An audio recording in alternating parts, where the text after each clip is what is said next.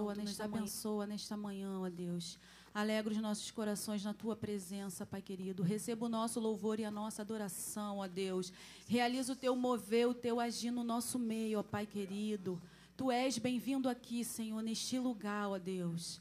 Abençoa cada um, Senhor, que entrar por essas portas, ó Deus, que possam ser alcançados pela tua santa palavra, Pai querida. Usa o teu servo nesta manhã, ó Deus. Receba o nosso louvor e a nossa adoração, Pai querido e santo. Nos renova, nos restaura nessa manhã. Precisamos de Ti, dependemos de Ti, ó Deus. Sem Ti nada somos, ó Pai querido. Muito obrigada, Senhor, por tudo, ó Deus. É o que eu te peço e te agradeço no nome de Jesus. Aleluia, glória a Deus. A palavra do Senhor em Salmos 122 diz: Alegrei-me quando me disseram: Vamos à casa do Senhor. Então alegra o teu coração nesta manhã, porque você está no melhor lugar do mundo, que é na casa do Senhor. Amém? Então vamos louvar? Amém? De todo o nosso coração, com bastante alegria. Glória a Deus. As palmas louvam ao Senhor.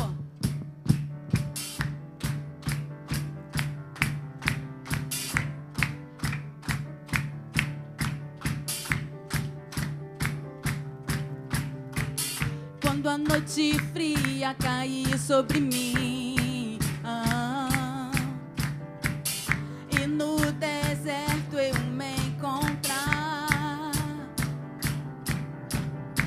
Viver cercado por egípcios e por faraó. Oh, sendo impedido de prosseguir.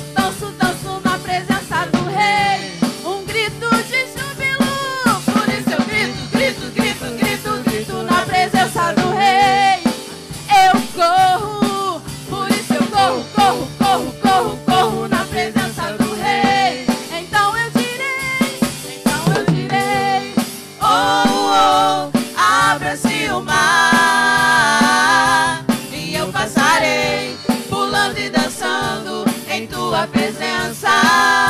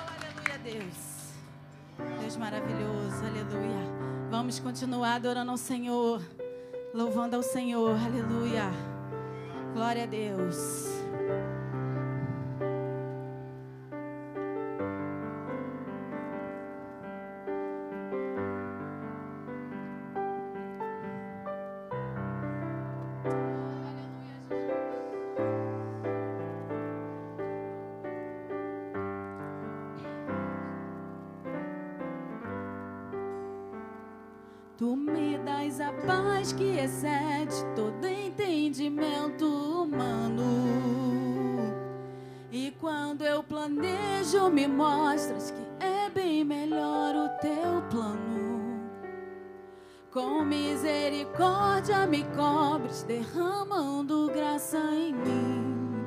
Eu desconheço um outro amor assim. E ao meu respeito, eu sei que só tens pensamentos de paz. Por teu sacrifício, hoje eu posso andar sem olhar para trás. Eu não compreendo tamanha bondade que está sobre mim. Eu desconheço um outro amor assim. Oh, aleluia. Que amor é esse? graça incalculável. Não tem interesse, não quer nada em troca. Tua vontade é boa, perfeita agradável para mim. Oh, aleluia. Para mim.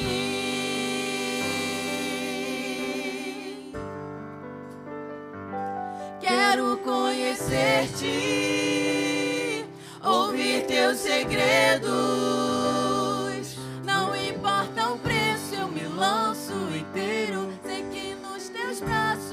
Existe um espaço para mim.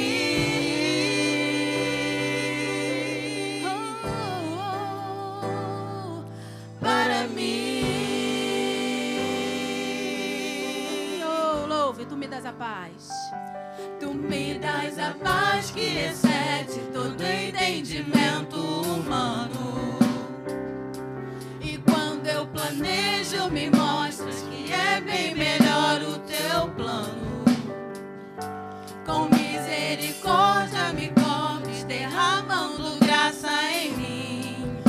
desconheço um outro amor assim. Oh, aleluia. E ao meu respeito, eu sei que só tens pensamentos de paz. Por teu sacrifício, hoje eu posso andar sem olhar para trás. Eu não compreendo tamanha bondade que está sobre mim desconheço um outro amor assim.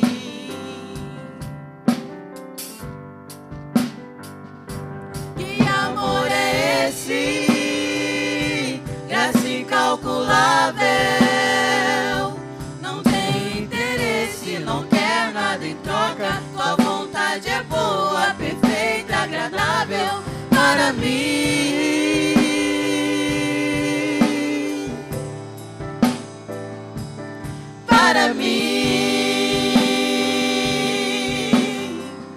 Quero conhecer-te. Quero conhecer-te, ouvir teus segredos. Não importa o preço, eu me lanço inteiro. Sei que nos teus braços existe um espaço para mim.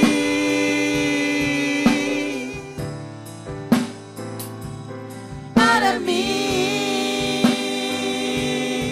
E nada, nada vai. E nada vai ocupar teu lugar em mim. E ninguém pode ocupar meu lugar em ti. E nada vai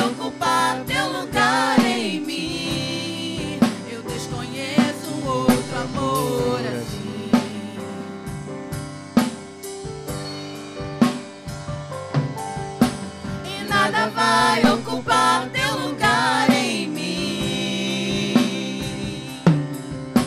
E ninguém pode ocupar teu lugar em ti. E nada vai.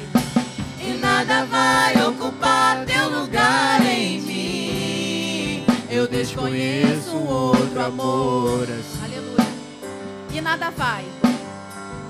Oh, e nada vai. Nada vai ocupar teu lugar em mim. Declare isso nessa manhã. Aleluia. E ninguém pode ocupar meu lugar em ti. E nada vai ocupar teu lugar em mim. Eu desconheço outro amor assim. Que amor é esse? Amor é esse? Graça incalculável. Não tem interesse, não quer nada em troca. Tua vontade é boa, perfeita, agradável para mim.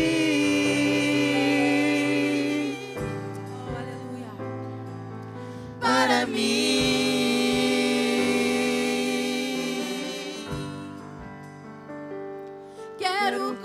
Conhecer-te, ouvir teus segredos. Não importa o preço, me lanço inteiro. Sei que nos teus braços existe um espaço para mim.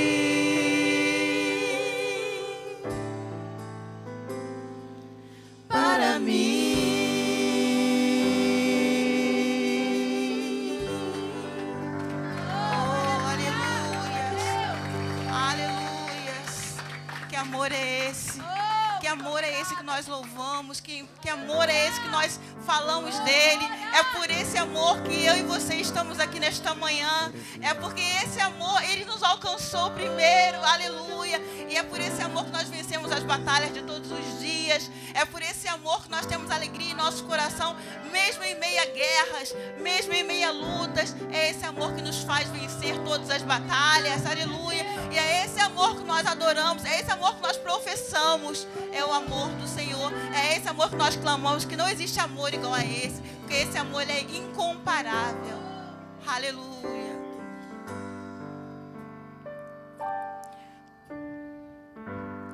Meu Jesus, Salvador,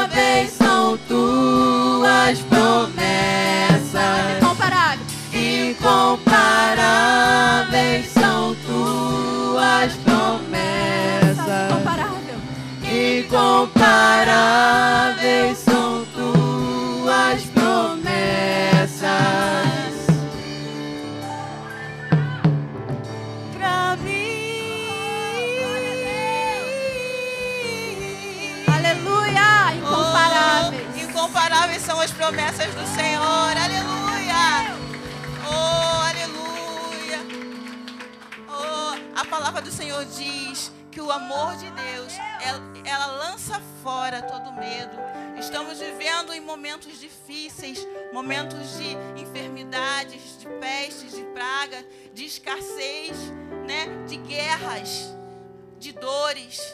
Mas o Senhor é aquele que lança fora todo medo, porque nós sabemos em, a quem nós servimos, quem é o nosso Deus. Ele é o Senhor dos exércitos. É Ele que nos protege, que nos guarda, que nos cobre. Aleluia. É Ele que nos dá força, que renova-nos a cada manhã. Aleluia. É Ele quem nos faz vencer cada batalha, cada guerra que cada um de nós aqui enfrentamos, seja no trabalho, seja na vida secular, seja na família. Cada um tem as suas lutas, mas cada um que está aqui nesta manhã sabe a quem tem servido. Aleluia. Cada um que está aqui nesta manhã sabe a quem pertence, que é o Senhor, Deus Todo-Poderoso, e que não há nada que não possa fazer, não há luta que Ele não venha vencer, não há batalha que Ele venha perder, e é esse Deus que nós servimos, que é o Deus que nos torna vitorioso em tudo. Aleluia! Então, por isso nós dizemos que nós não somos mais escravos do medo, porque nós somos filhos do Deus Altíssimo. Aleluia!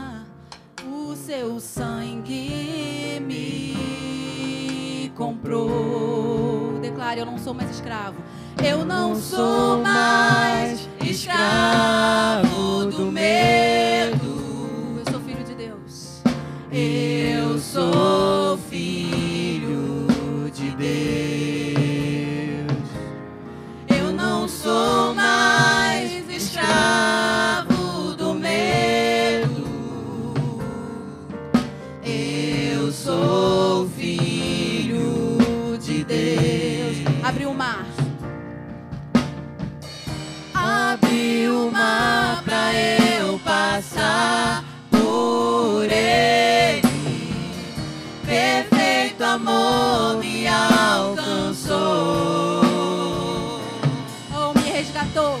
Me resgatou e agora eu posso cantar.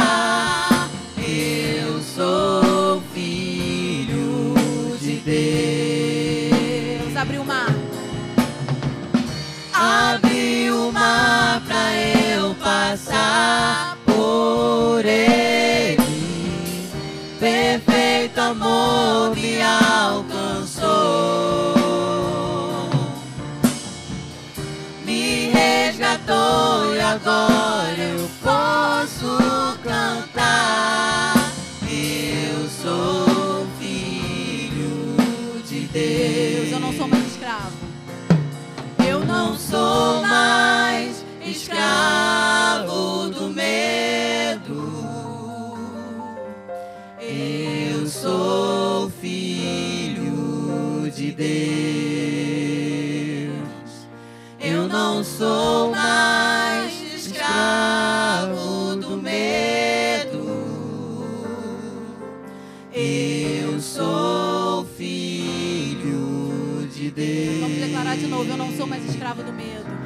não sou mais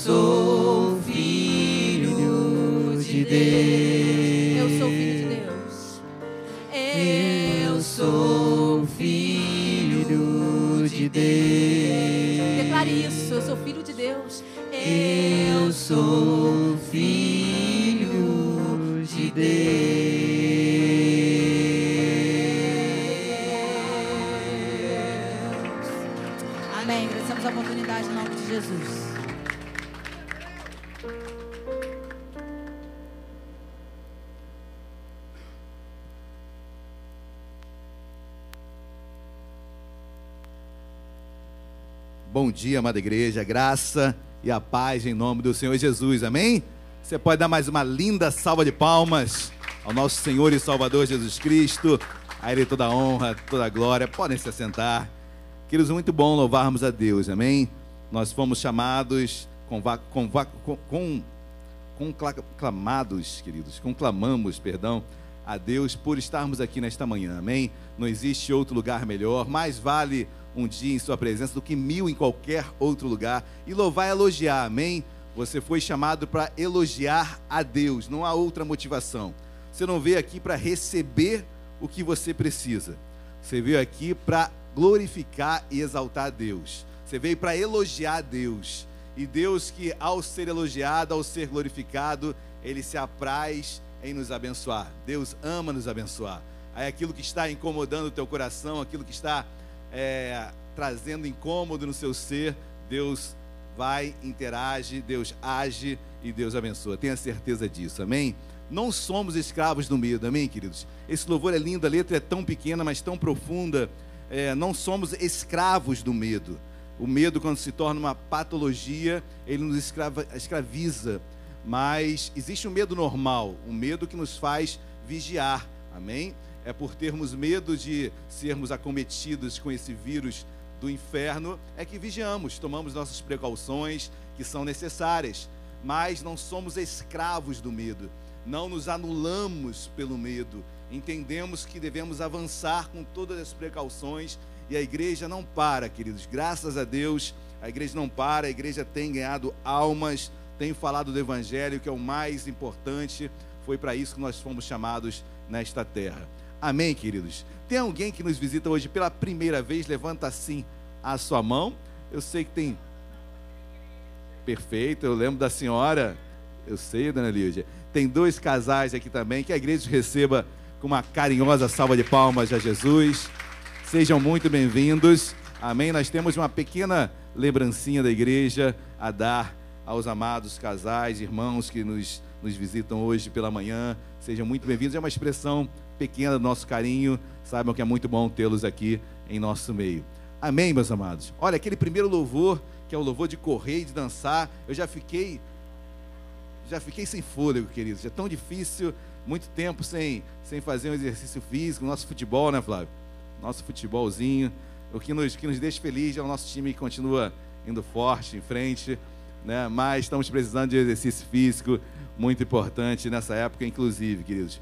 Bom, meus amados, é, sem mais delongas, eu creio que Deus já tenha falado muito em nosso meio, através dos louvores. Deus fala em aos louvores. Amém. Eu tenho certeza que Deus tem muito a falar ainda aos nossos corações. Nós temos entendimento que o principal momento de uma liturgia de uma igreja se chama pregação. O momento da palavra de Deus é o momento mais importante é, em que há numa liturgia de uma igreja. Então, quero chamar meu querido diácono Renan Malta, que estará ministrando a palavra nesta noite. Que Deus te abençoe ricamente, meu irmão.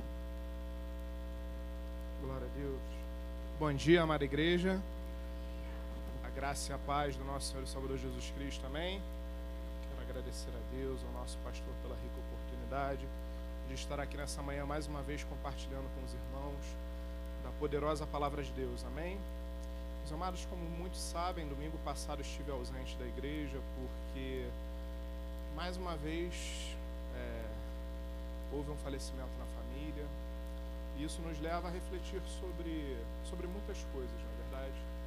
E refletimos, refletindo e buscando em Deus e conversando e, e, e orando, Deus, Deus vai, vai trabalhando no nosso coração. Como foi ministrado, não somos mais escravos do medo temos que ter entendimento espiritual, compreensão. E refletir sobre um momento como estamos vivendo, sobre as aflições que têm nos acometido, sobre tudo que estamos passando. É, e encontrar na palavra de Deus a resposta é algo reconfortante. Eu quero falar um pouco sobre aflição nessa manhã. Se eu fosse perguntar aqui quem está aflito, quem está passando por uma aflição, quem que, ainda que a aflição seja estritamente relacionada ao Covid, ao momento que estamos vivendo, acredito que a maioria aqui, do menor com a maior fé, está no momento onde tem, ainda que em um patamar pequeno, uma aflição, porque vivemos um momento difícil, vivemos um momento onde não sabemos do amanhã, vivemos um momento onde é, a, a, dor vem, o luto vem, a, a, a crise provoca diversas outras consequências na nossa vida. E pensar um pouco sobre a aflição é encontrar uma resposta tão, tão linda na palavra de Deus. Porque o nosso Senhor nunca nos negou, nunca nos enganou e, e afirmou categoricamente que no mundo passaríamos por aflição, mas que é para termos bom ânimo, porque Ele venceu o mundo. Sem mais delongas, eu quero te convidar a que abra Salmo, Salmos capítulo de número 46, ou melhor, Salmo 46, versículo de número 10, vamos falar de alguns tipos de aflições. Vamos ver à luz da Bíblia que as aflições têm origens nas suas mais diversas formas. Salmo 46, versículo de número 10. Se você achou e puder, nesse momento, se colocar de pé, para a leitura prefacial dessa manhã. Salmo 46, versículo de número 10. Todos acharam, amém? Assim diz a palavra do Senhor: Aquietai-vos e sabei que eu sou Deus. Oremos. Pai amado, em nome de Jesus, Senhor. Nessa manhã nós queremos te glorificar, nós queremos te bendizer, nós queremos declarar, Senhor, muito obrigado, Pai porque em meio a aflições, em meio ao cenário adverso, em meio ao luto, em meio à dor, em meio a, a, a tudo aquilo que podemos viver ou estamos vivendo, podemos declarar para nos aquietarmos, porque nós sabemos que Tu és Deus. Senhor, nessa manhã nós clamamos, Pai, vem sobre as nossas vidas, Senhor, com a Tua paz, com essa paz que excede todo entendimento, com essa paz que nos foi prometida não com a tranquilidade, mas a paz que tu nos garante é o descanso em meio à guerra, é o descanso em meio à dor, é o descanso em meio à tribulação. Senhor, em nome de Jesus, vem sobre nós, Pai. Vem sobre aquele que nos assiste através da mídia, através de um telefone, através, através de um computador, talvez num leito de hospital, talvez diante de um cenário tão adverso, Senhor. Nós precisamos de Ti. Nós precisamos da tua direção, nós precisamos da tua paz, porque Deus, se tirarmos os olhos de ti por um segundo, Senhor, a aflição toma conta da nossa vida. Então, Pai, queremos elevar nossos olhos ao alto, da onde nós sabemos que vem socorro. Então, Pai, em nome de Jesus, eleva nossas mentes a ti, aprisiona as nossas mentes a ti, para que possamos tão somente te ver, te ouvir, te contemplar, Pai. Muito obrigado, Senhor, porque em meio as dificuldades, em meio às mazelas, nós sabemos que temos um Deus que vela por nós. Muito obrigado, Paizinho. Nós te louvamos, nós te adoramos. Em o nome de Jesus. Amém e amém. Glória a Deus. Pode tomar o seu assento. Meu amado, como, como feito sob um breve introito, o Senhor Jesus já nos afirmara que passaríamos por aflições, mas que é para termos bom ânimo porque se ele venceu o mundo como homem, nós também vamos vencer. E o salmo é muito. O salmo que nós lemos agora é algo muito, muito latente que temos muita dificuldade de praticar. É muito difícil nos aquietarmos em meio a uma aflição, em meio a um momento adverso. Por mais fé que tenhamos, é difícil. Por quê? Porque a Bíblia já nos ensina que a nossa carne milita contra o nosso espírito enquanto o nosso espírito quer trazer a paz de Deus, enquanto o nosso espírito que está em comunhão com Deus quer nos trazer a memória, o que traz esperança, enquanto o espírito quer nos trazer refrigério, a nossa alma grita. nossa alma grita. E a aflição, se deixarmos a nossa alma gritar mais do que o nosso espírito, a aflição toma conta de nós. Como falado pelo nosso pastor introduzido, se deixarmos as aflições, o desespero tomar conta, isso pode chegar a virar patológico. Isso tira, nos tira totalmente do prumo, nos tira totalmente da direção. É interessante que a Bíblia vai nos dizer que existem vários tipos de aflição. Você sabia? Existem aflições causadas pelo inimigo. Existem aflições causadas por Deus. Por Deus? Por Deus. Vamos ver isso nessa manhã. Existem aflições que são causa de um entendimento errado, de uma visão equivocada nossa da circunstância. Muitas vezes nos afligimos sem necessidade. Existem aflições que sobrevêm sobre a nossa vida tão somente por falta de fé. Existem diversos tipos de aflição. Talvez a aflição que você esteja passando na sua vida, nessa manhã, nesse momento que você tem vivido, você encontra a resposta através do que a palavra de Deus nos fala. Vamos analisar um pouquinho das aflições. Eu quero te convidar, abra comigo em Êxodo, no livro de Êxodo, capítulo de número 1, versículo de número 8. Êxodo, capítulo de número 1, versículo de número 8 quero começar falando sobre uma aflição que é causada pelo nosso inimigo. A Bíblia nos ensina que a nossa luta não é contra o sangue nem contra a carne, mas contra principados, potestades, dominadores desse mundo tenebroso nas regiões celestiais. Existem batalhas espirituais, existem é, e existe um inimigo que milita contra nós. E precisamos entender que estamos sobre uma batalha. Êxodo capítulo de número 1, versículo de número 8, assim diz a palavra do Senhor. Entre mentes, se levantou um novo rei sobre o Egito, que não conhecera Josué. Ele disse ao seu povo: Eis que o povo dos filhos de Israel é mais numeroso e mais forte do que nós. Eia, usemos de astúcia para com ele, para que não se multiplique, e seja o caso que, vindo a guerra, ele se ajuste, ajunte contra os nossos inimigos, peleje contra nós e saia da terra. E os egípcios puseram sobre eles feitores de obra para os afligires com suas cargas. E os israelitas edificaram a Faraó as cidades celeiros, Pitom e Ramassés. Para aqui. Antes de falar da aflição que o povo passou no Egito, eu quero falar de uma pequena aflição que pode ser solucionada em segundos, que é o frio que eu estou com esse ar-condicionado. Se meus amados puderem aumentar um pouquinho a temperatura aqui, ó, são dois aflitos já. Muito obrigado, meus amados irmãos. Mas feito, feito essa, esse momento, focando sobre a aflição passada pelo povo, meus amados, nós sabemos que José governou o Egito. E sob o governo de Israel, sob o governo de José no Egito, o povo de Israel era um convidado de honra naquele lugar. E o povo ali se estabeleceu e, e, e, e começou a se, se fortalecer, a, a alcançar um grande número. E o povo se estabeleceu naquele lugar. E aí o tempo foi passando e o povo permaneceu. Só que ali não era a terra daquele povo. Ali não era o local que Deus havia prometido. Preguei isso dois domingos atrás. Ali não era o local que Deus tinha para o seu povo. E aí o que, que aconteceu? O tempo passou, o tempo foi passando, até que se levanta um faraó, até que se levanta um rei que não conhecera José. E olha para o povo de Deus e diz: Olha, ele está muito forte. Esse povo se multiplica muito. Esse povo já é mais numeroso que nós. Se esse povo se levantar contra a gente, olha, eles vão vencer. E aí, Faraó, nós sabemos que Faraó, por diversas vezes personifica o próprio inimigo das nossas almas. E aí Faraó se levanta e começa a o quê? Afligir aquele povo. A usar da, do seu poder, a usar da sua posição para afligir o povo de Deus. Aqui começamos a identificar que existem aflições que sobrevêm na nossa vida fruto da intervenção do inimigo. O inimigo é real. Satanás peleja contra as nossas vidas. A Bíblia nos ensina que ele está ao nosso derredor, buscando a oportunidade de nos devorar.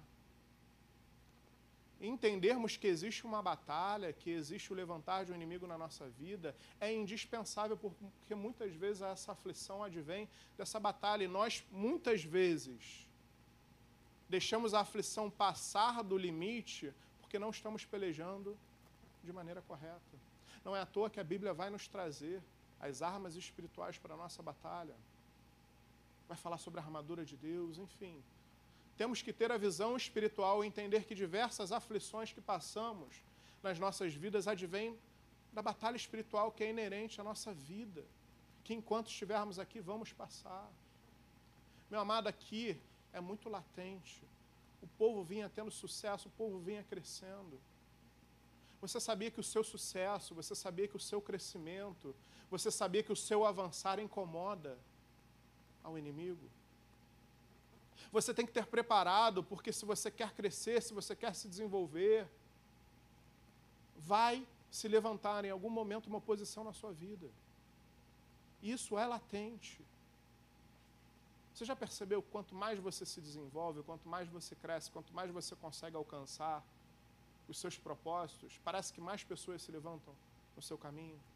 Quem aqui nunca passou na sua vida laboral, na sua vida no trabalho, que começa a ter um destaque, aí começa, né? Aquelas pessoas se levantarem para falar mal de você, para tentar te derrubar. Meus amados, às vezes as pessoas que se levantam contra as nossas vidas estão dentro da nossa família. Por quê? Porque o inimigo age. Porque o inimigo usa pessoas.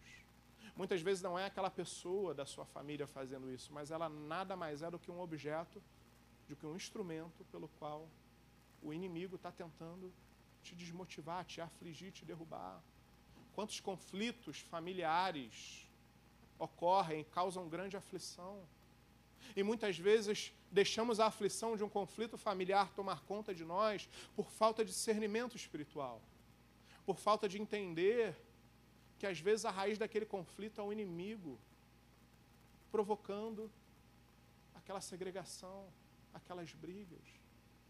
Meus amados, quantas. Eu me, eu me recordo no meu antigo trabalho, uh, uh, quando, quando passávamos por um momento de muita dificuldade, e Deus. E assim, tinha uma pessoa em especial que, muito oprimida, que era que estava causando boa parte de todos os problemas do escritório e sim todas as pessoas com raiva dela, desejando a demissão dessa pessoa. E eu lembro muito claro de Deus me mostrando que era um inimigo usando aquela pessoa. E às vezes Deus, o inimigo usa a pessoa, nós ficamos com raiva, com mágoa da pessoa. E é isso que o inimigo quer. Porque tomamos ranço, na verdade, porque tem pessoas que não queremos nos afastar, não queremos mais ter relacionamento, porque não queremos mais buscar, temos sentimentos análogos ao que a palavra de Deus nos ensina a ter. E na verdade aquela pessoa é vítima do inimigo. O inimigo está usando ela para te atingir, você fica com raiva dela, o inimigo alcançou o resultado pretendido. Diversas aflições que encontramos no âmbito da nossa vida familiar, da nossa vida laboral e de todos os campos da nossa vida têm questões espirituais envolvidas. Olhe comigo, versículo, mas eu quero te fazer te falar algo bom. Olha o versículo de número 12, o que vai falar. Mas quanto mais os afligiam, tanto mais se multiplicavam e tanto mais se espalhavam, de maneira que se inquietavam por causa dos filhos de Israel. Meu amado, eu não sei a aflição que o inimigo tem causado na sua vida, na sua família, no seu trabalho, mas saiba que quanto mais o inimigo tentar te afligir, mais Deus se levanta em seu favor.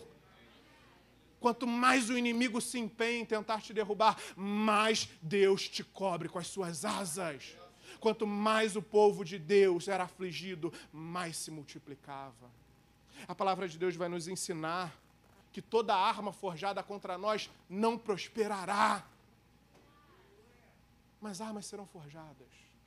Se toda arma forjada contra nós não prosperará, armas serão forjadas. Isaías 56, capítulo 17. Mas se uma arma é forjada contra nós e não prosperará, não isso não significa que ela não possa não machucar. Ela significa sim que o fim desejado para aquela arma não alcançará, não será alcançada. Mas talvez ela te machuque. mas talvez ela te corte, mas talvez ela te cause dor. Mas a promessa de Deus é que ela não vai prosperar. Meu amado, temos que entender, temos que começar a ter discernimento espiritual acerca das aflições provocadas pelo inimigo. Mas saiba de algo: se o inimigo te afligir, se o inimigo te tocar, é porque houve a permissão de Deus. Só existem duas formas do inimigo tocar na vida de, de uma pessoa. A, a primeira é sobre a autorização de Deus, sobre a permissão de Deus. E a segunda, quando eu dou legalidade para ele agir assim. Se eu não estou dando legalidade e se o inimigo está agindo na minha vida, tem um motivo. Esse é um exemplo de que o povo de Deus deu legalidade ao inimigo. Deu uma legalidade que o próprio Deus usou o inimigo, usou a Faraó, para cumprir algo que ele falara ao povo.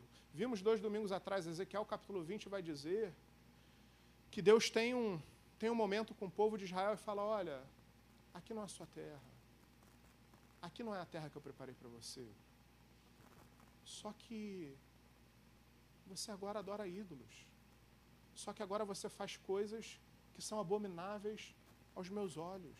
O povo de Israel, estabelecido no Egito, começou a se corromper começou a adorar os ídolos, começou a adorar os deuses do Egito, começou a fazer coisas que eram abomináveis aos olhos de Deus. E Ezequiel capítulo 20 vai nos mostrar Deus tendo um diálogo amoroso com o povo, falando: Olha, vem comigo, vai para a terra que eu te prometi, aí não é sua terra, larga as abominações, larga a idolatria esses ídolos e vem comigo. Mas o povo não parou, o povo não largou, o povo não deixou de fazer aquilo que era mal aos olhos do Senhor. E qual foi a consequência? A aflição. Deus permite que Faraó faça tudo isso com o povo, como uma consequência de tudo aquilo que o povo estava fazendo. Meus amados, ali não era o local para o povo estar. Legalidade dada, consequências de ações erradas, de escolhas erradas, consequência do afastamento de Deus. Existe um segundo exemplo de que não advém de uma legalidade, mas uma permissão que é Jó. Jó passou por diversas aflições que foram permitidas por Deus. Jó era um servo fiel, que não deu legalidade, que não deu aso a tudo aquilo que ele passara. Mas Deus permitiu que ele passasse por aquilo. E no final, Jó capítulo 45, versículo de número 5, nós temos uma, um, um término, um final dessa história linda porque além de Jó ter sido restituído em dobro de tudo aquilo que lhe fora tomado, Jó pôde declarar que antes conhecia Deus só de ouvir, mas depois de tudo aquilo que ele passou, conseguiu ver a Deus. Teve uma experiência profunda com Deus. Teve uma experiência que no final, mesmo tendo passado por todas aquelas aflições, ele encontra um saldo precioso de tudo aquilo que ele passara. As aflições provocadas por inimigo têm essas duas raízes. Olhe um pouco para a sua vida, comece a enxergar não só na aflição passada provocada pelo inimigo, mas pelas outras aflições que serão trazidas nessa manhã. Tente identificar a raiz da aflição. Tente identificar o motivo pelo qual você está passando por essa aflição. Porque, meus amados, quando estamos no momento da aflição, dobramos nossos joelhos desesperados e falamos: Senhor, por quê? Por quê? E murmuramos e questionamos a Deus. Mas temos uma grande dificuldade de buscarmos em Deus o entendimento do porquê estamos passando por aquilo e nos colocarmos à disposição de compreender aquilo que Deus tem para nos ensinar, para nos falar, para nos mostrar por meio das nossas aflições. Amém? Primeira aflição, aflição provocada pelo inimigo. Segunda aflição, vamos para mim, caminha, abra comigo em Isaías, capítulo de número 48. Versículo de número 10. Isaías, capítulo de número 48, versículo de número 10. Todos acharam? Amém? Vamos aí aprender uma palavrinha nova hoje. Palavra bonita. Versículo de número 10. Assim diz a palavra do Senhor: Eis que te acrisolei, mas disso não resultou prata. Proveite na fornalha da aflição. A segunda aflição que eu quero falar nessa manhã é sobre a aflição causada por Deus. Você sabia que existem aflições que o próprio Senhor permite, não só permite, Ele coloca nas nossas vidas? Isso parece ser um contrassenso, não parece? Isso parece um tanto quanto paradoxal. Mas temos que entender que algumas aflições que passamos na nossa vida, que muitas vezes é Deus que nos coloca no deserto, porque Ele tem um propósito. Aqui interessante que o versículo 10 vai falar: Eis que te acrisolei, tirando o missionário Flávio. Quem aqui sabe o que é acrisolar? Será que você sabe o que é acrisolar? Meus amados, acrisolar é um processo de purificação. Quando você vai, aqui ele fala da prata, né? Quando você fala de acrisolar a prata, é você purificar, a, purificar ela, ou seja, tirar a prata, todas as impurezas da prata e deixar ela no mais, no mais puro estado. Mas como é feito isso? Meus amados, é um processo extremamente doloroso. Para acrisolar a prata, ela tem que ser levada no forno a uma temperatura de 962 graus. E o acrisolamento perfeito, ou seja, para que não haja impureza nenhuma, é um processo repetitivo. Não é simplesmente levar ela aos 962 graus para afastar as impurezas e ela já fica na sua forma perfeita. É um processo. Você vai, coloca a prata, as impurezas começam a sair, você tira a prata, você depois coloca a prata de novo. Será que você já entendeu o que Deus está querendo dizer com isso? Que, é, que, que são as nossas impurezas? São os nossos pecados. Isaías vai nos dizer que os nossos pecados fazem separação entre Deus e o homem nossos pecados, as nossas iniquidades, elas têm o potencial de nos separar de Deus. E o processo de purificação visa o quê? Tirar as nossas impurezas, para que estejamos no nosso estado mais puro. Porque sem santidade ninguém verá a Deus. O acrisolar, esse processo de acrisolamento, ele é necessário. Precisamos nos purificar, precisamos nos livrar das impurezas, precisamos nos livrar daquilo que tem nos separado de Deus. Só que é muito interessante que o texto aqui fala o quê? Eis que te acrisolei, mas não resultou prata. Ou seja, o que Deus falou? Olha, eu fiz a minha parte. Eu provi o fogo, eu provi o instrumento, eu provi o processo, que é perfeito e vai alcançar o resultado necessário. O processo foi perfeito, foi fornecido, mas qual foi a consequência? Não resultou na prata pura. A prata não foi purificada. A prata não alcançou o nível de pureza necessário. E aí Deus faz uma segunda coisa. O que, que ele fala? Proveite na fornalha da aflição o processo da purificação foi insuficiente. E aqui é um, é um capítulo, depois você leia, que vai falar justamente sobre isso, sobre a infidelidade de Israel, sobre a repreensão à infidelidade de Israel. E aí Deus fala: olha, eu fiz o processo de purificação, mas não deu o resultado necessário. Então eu vou te lançar na fornalha da aflição. Parece duro, não parece? Parece contrassenso para um Deus de amor, para um Deus que tanto, tanto nós conhecemos os atributos mais lindos, mais puros dele, mas, meu amado, Deus nos joga na fornalha da aflição, sabe por quê? Porque muitas vezes, infelizmente, é só por meio da aflição que o povo se volta novamente a Deus. Porque, infelizmente, quando tudo está bem na nossa vida, Deus vai sendo deixado de lado aos pouquinhos. Porque, infelizmente, podemos ver isso de capa a capa na Bíblia.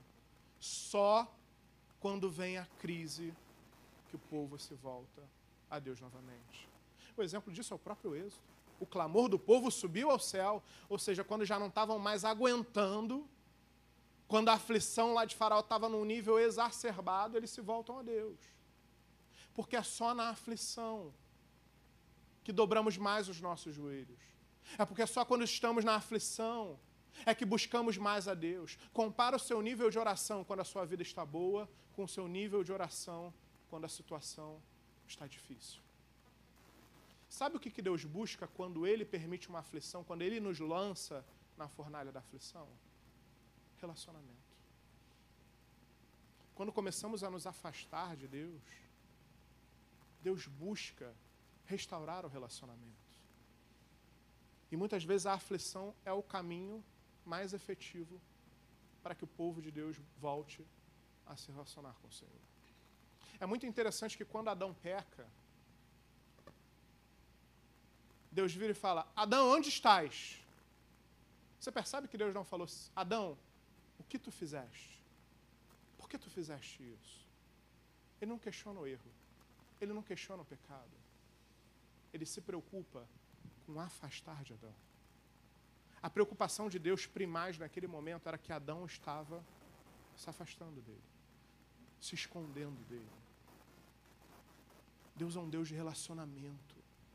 Deus é um Deus que quer se relacionar conosco de maneira íntima, próxima. Só que Deus, em momento algum, se, afastou de Adão. Adão se afastou de Deus. Deus, em momento algum, se afasta do seu povo. Nós que nos afastamos dele.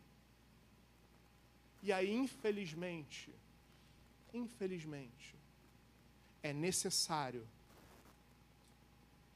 que sejamos lançados na fornalha da aflição, para que o nosso relacionamento com Deus fosse restaurado. Abra comigo Salmo, capítulo de número 66, versículo de número 10, corroborando corroborando essa questão trazida por Isaías. Olha o que o salmista vai dizer. Salmo 66, versículo de número 10. Pois tu, ó Deus, nos provaste acrisolaste-nos como sacrisola a prata. Meu amado, olha, você para para pensar, muitas vezes as aflições que nós passamos são oportunidades que Deus nos dá de restaurarmos nosso relacionamento com Ele. Por isso a importância de identificarmos o porquê de determinadas aflições das nossas vidas. Às vezes a aflição ela é provocada pelo inimigo. E aí é uma questão de batalha espiritual. Mas às vezes a aflição é provocada por Deus. Deus nos lança na fornalha da aflição. Não porque Ele é mau, não porque Ele quer nos ver sofrer, mas porque Ele nos ama tanto que Ele usa de todos os recursos possíveis para que nós nos reaproximemos dele. Como está o seu relacionamento com Deus? Talvez a aflição que você esteja passando na sua vida seja a oportunidade de Deus te dando para você se reaproximar dele. Aflição provocada pelo inimigo, aflição provocada por Deus. Vamos à terceira aflição que encontramos na Bíblia nesse momento, amém? Vá comigo no Evangelho segundo Mateus, avança um pouquinho. Evangelho segundo Mateus, capítulo de número 14 versículo de número 22. Evangelho segundo Mateus, capítulo de número 14, versículo de número 22. Todos acharam, amém? Assim diz a palavra, a palavra do Senhor. Logo a seguir, compeliu Jesus aos discípulos a embarcar e passar adiante dele para o outro lado, enquanto ele despedia as multidões. E, despedidas as multidões, subiu ao monte a fim de orar sozinho. Em caindo a tarde, lá estava ele só. Entretanto, o barco já estava longe, a muitos estádios da terra, açoitado pelas ondas, porque o vento era contrário. Na quarta vigília da noite, foi Jesus ter com eles andando sobre o mar. E os discípulos, ao verem-no andando sobre as águas, ficaram aterrados e exclamaram: É um fantasma! E tomados de medo, gritaram: Para aqui. Você percebe? Jesus dá uma ordem para os discípulos passarem o mar, vai para o monte orar, não entra no barco. Os discípulos entram no barco, fazem aquilo que Jesus determinou, vem um vento contrário, começa a causar ondas, começa a balançar o barco, começa a causar uma situação totalmente adversa. Imagina na cabeça dos discípulos: meu Deus, Jesus mandou eu ir, Jesus mandou eu atravessar. Agora, ele não entrou no barco, foi para o Monte Orar e a gente está passando por isso. Eu imagino que, no mínimo, um deles tenha pensado isso. Se não pensou, eu, se estivesse lá, pensaria. Muito provavelmente.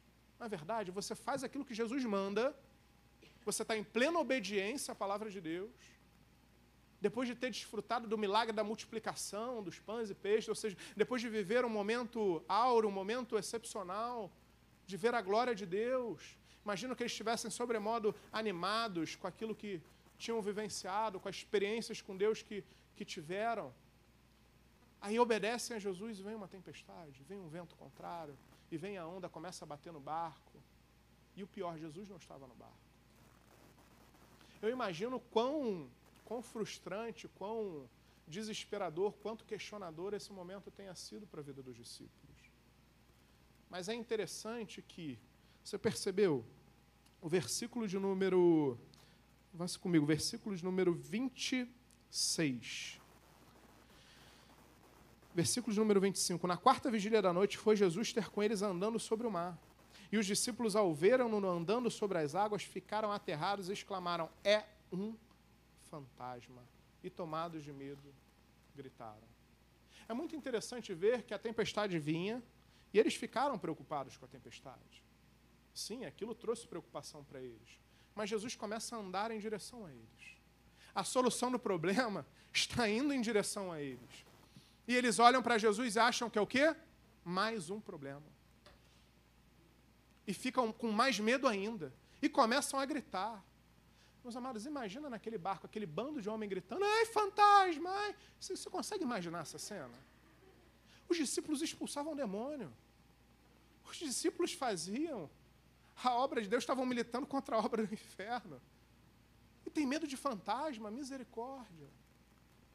Mas essa palavra vai nos trazer uma lição preciosa.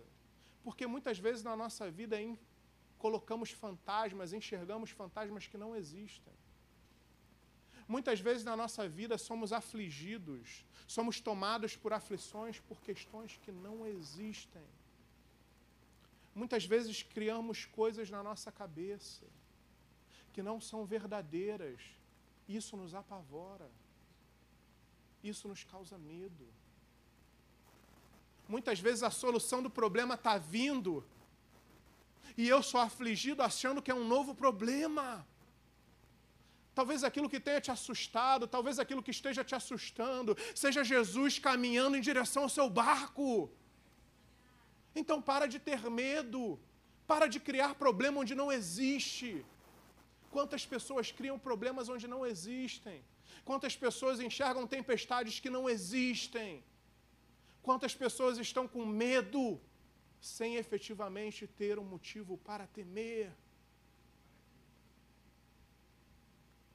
Para de se afligir por besteira.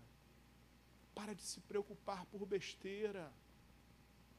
Quando eu compreendo que todas as coisas cooperam para o bem daqueles que amam a Deus, se tem um fantasma vindo na minha direção, é algo que Deus está permitindo para colaborar para o meu bem.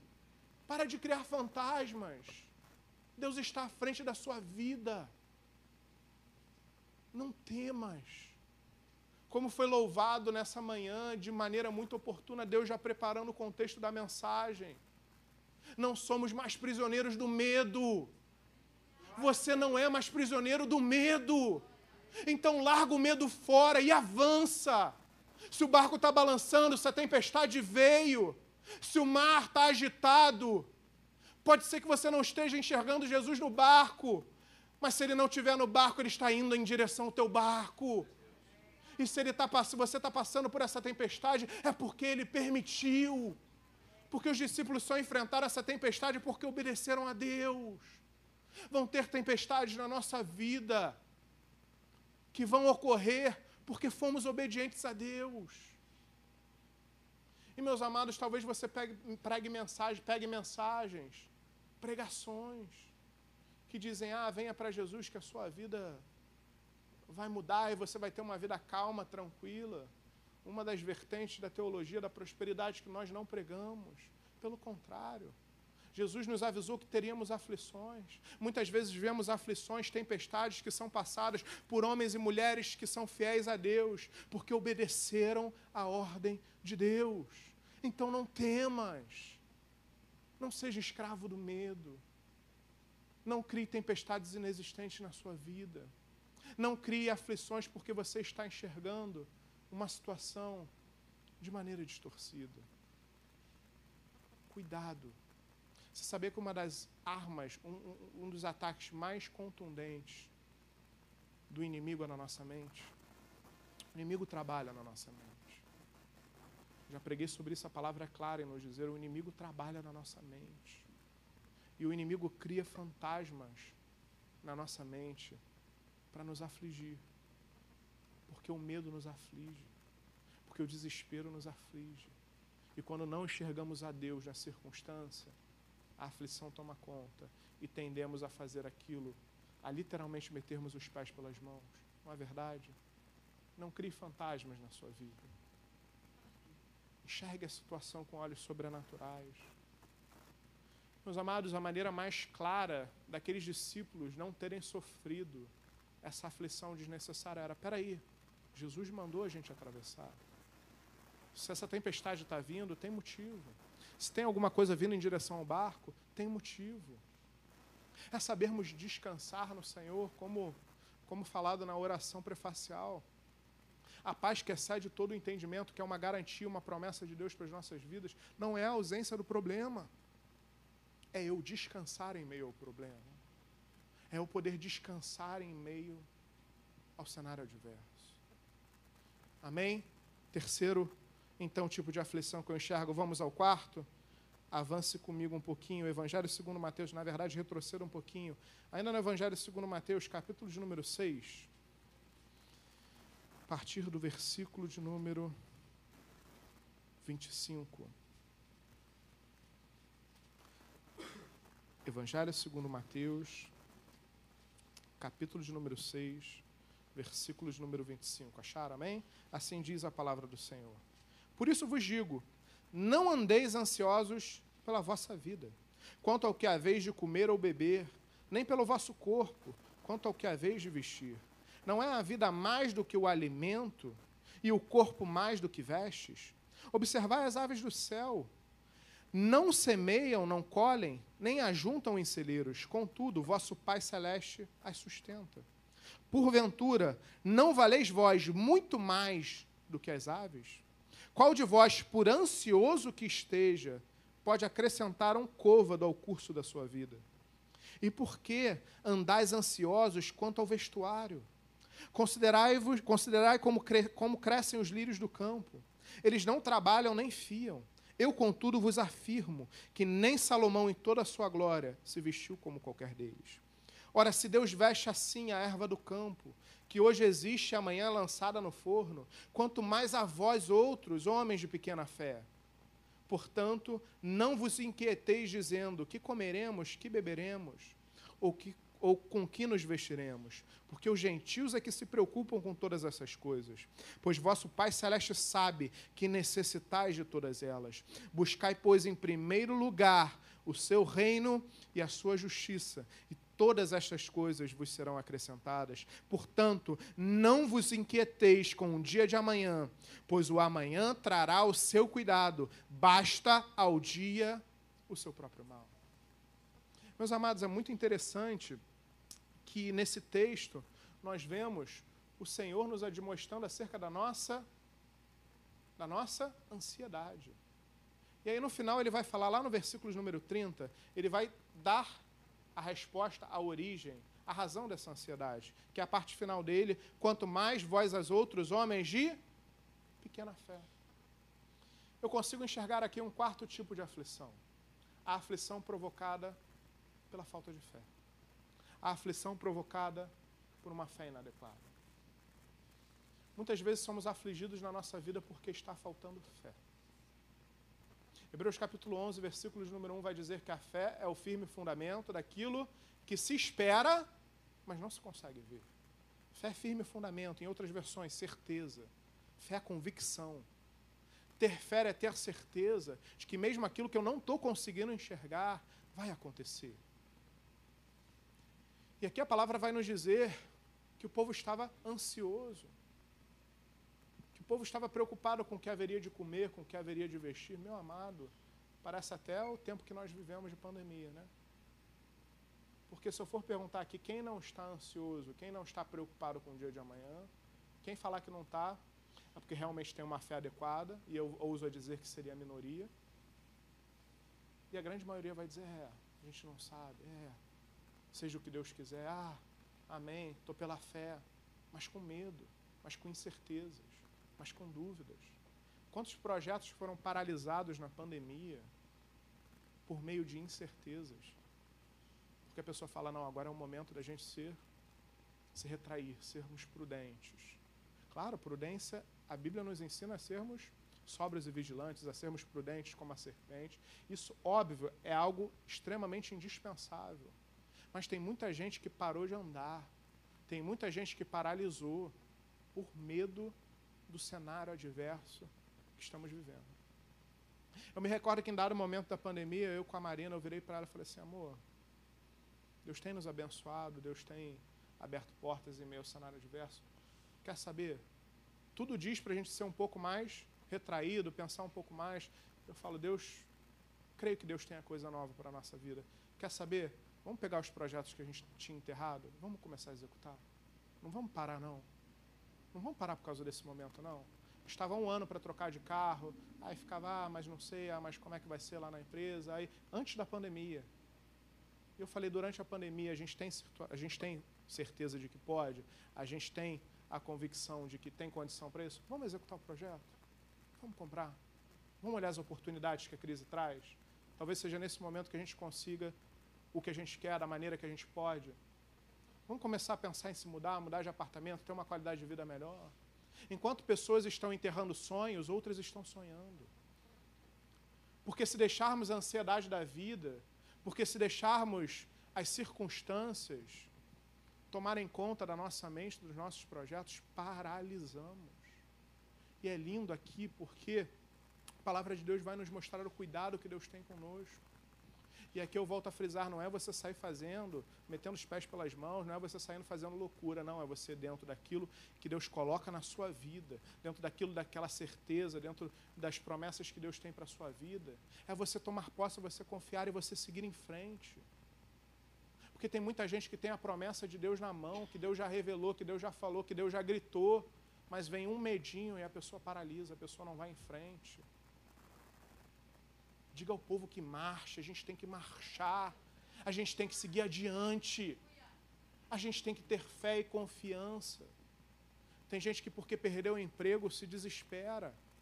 Às vezes, Deus fechou a porta de um emprego para abrir uma porta muito melhor.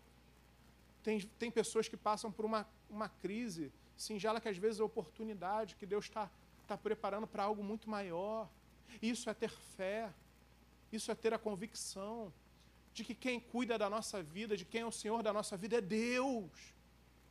Que se Ele cuida das aves, do, das aves, se Ele cuida das flores do campo, Ele cuida de nós. E o nosso dever, o nosso único dever, o nosso dever primais é buscar o reino de Deus em primeiro lugar, porque todas as coisas demais que importam, as necessárias, são acrescentadas na nossa vida. E é lindo que, mesmo depois dessa declaração tão veemente, depois de fazer um prefácio tão, tão, tão poético, na verdade, olha para as árvores, do, olha para as árvores, olha para as flores do campo, olha, olha para os pássaros. Deus cuida de tudo. Mas vocês têm pouca fé, para de andar ansioso, vem a admoestação. E aí vem um, uma direção, uma promessa. Buscar em primeiro lugar o reino de Deus e a sua justiça, e todas as demais coisas foram, vos serão acrescentadas. Poderia parar aqui, não poderia? Porque esse seria o ápice, esse seria o, o término perfeito para o texto, para essa fração desse texto. Mas não, continuou falando o quê?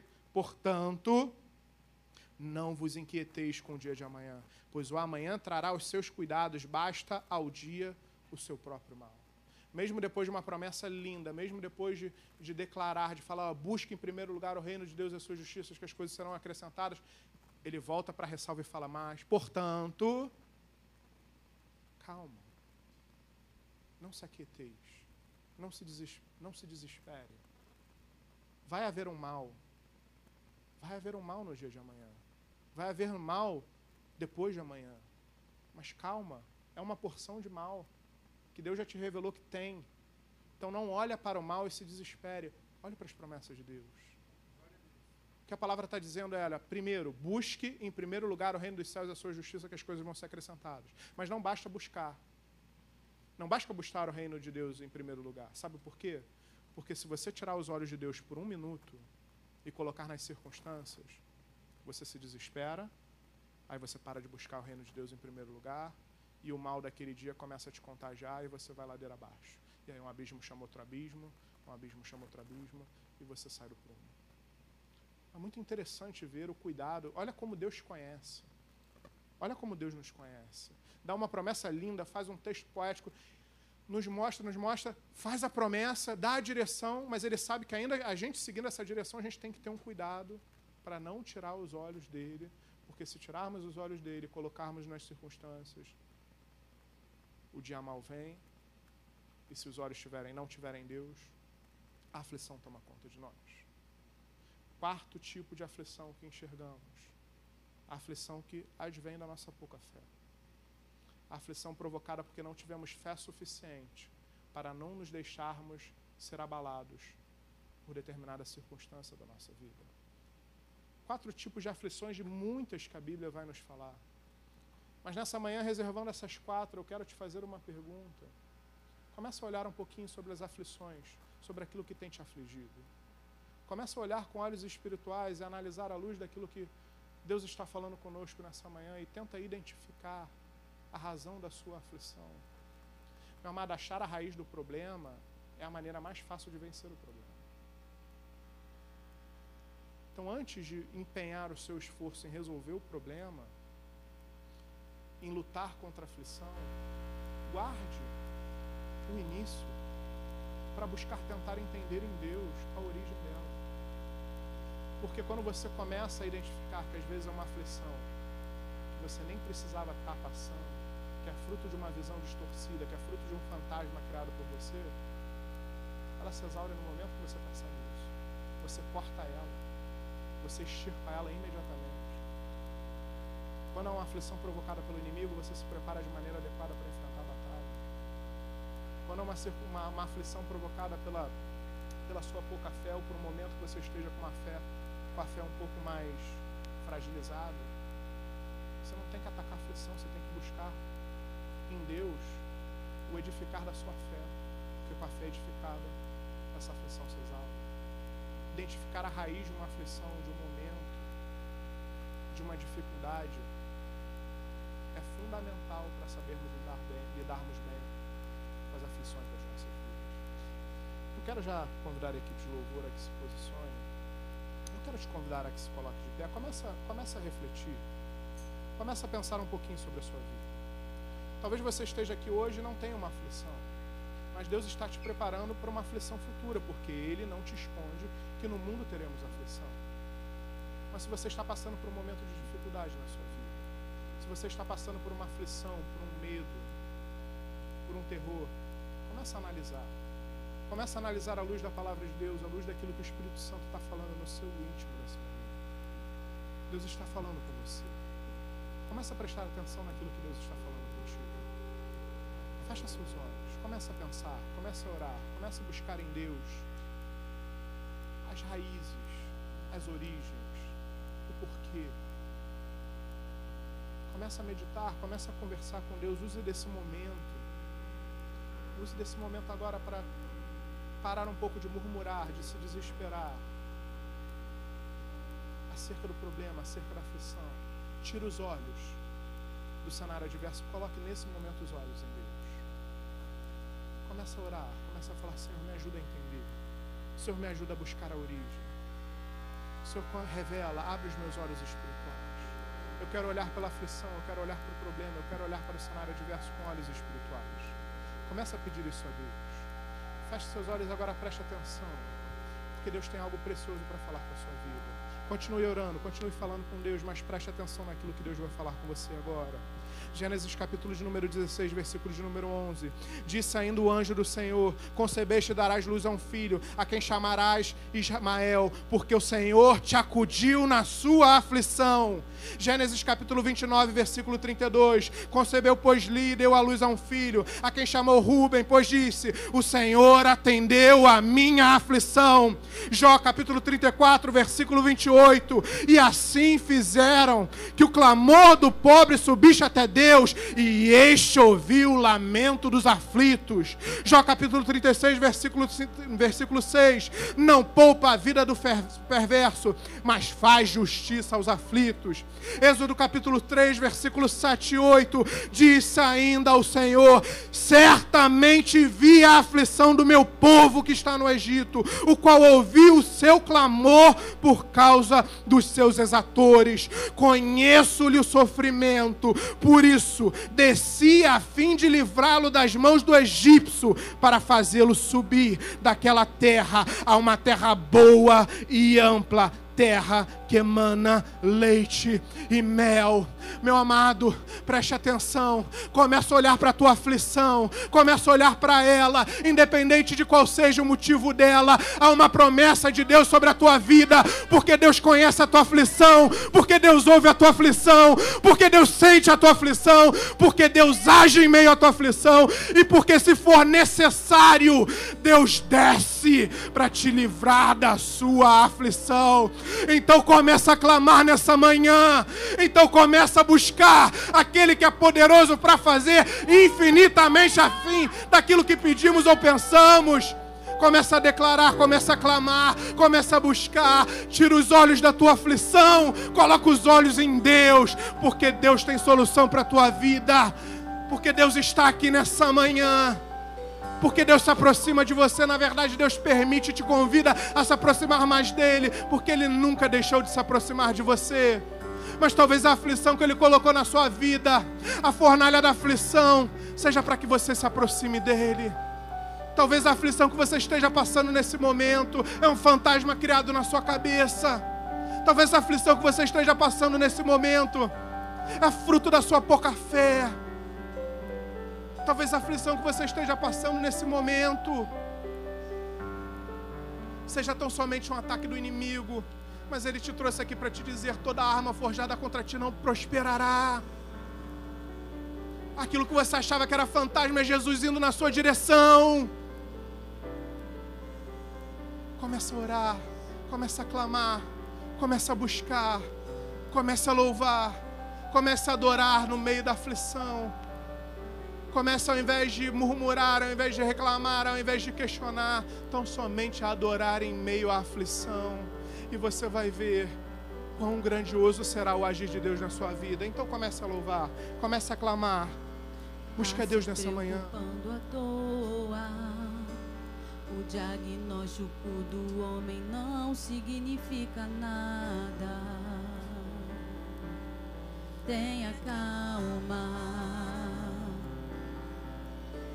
Sou eu quem dou a vida, sou eu quem tiro a vida e determino o tempo para curar as feridas. Sou eu quem faço.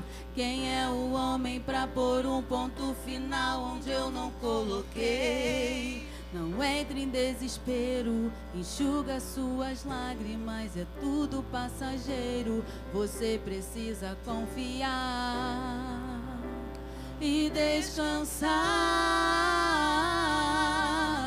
Descansa.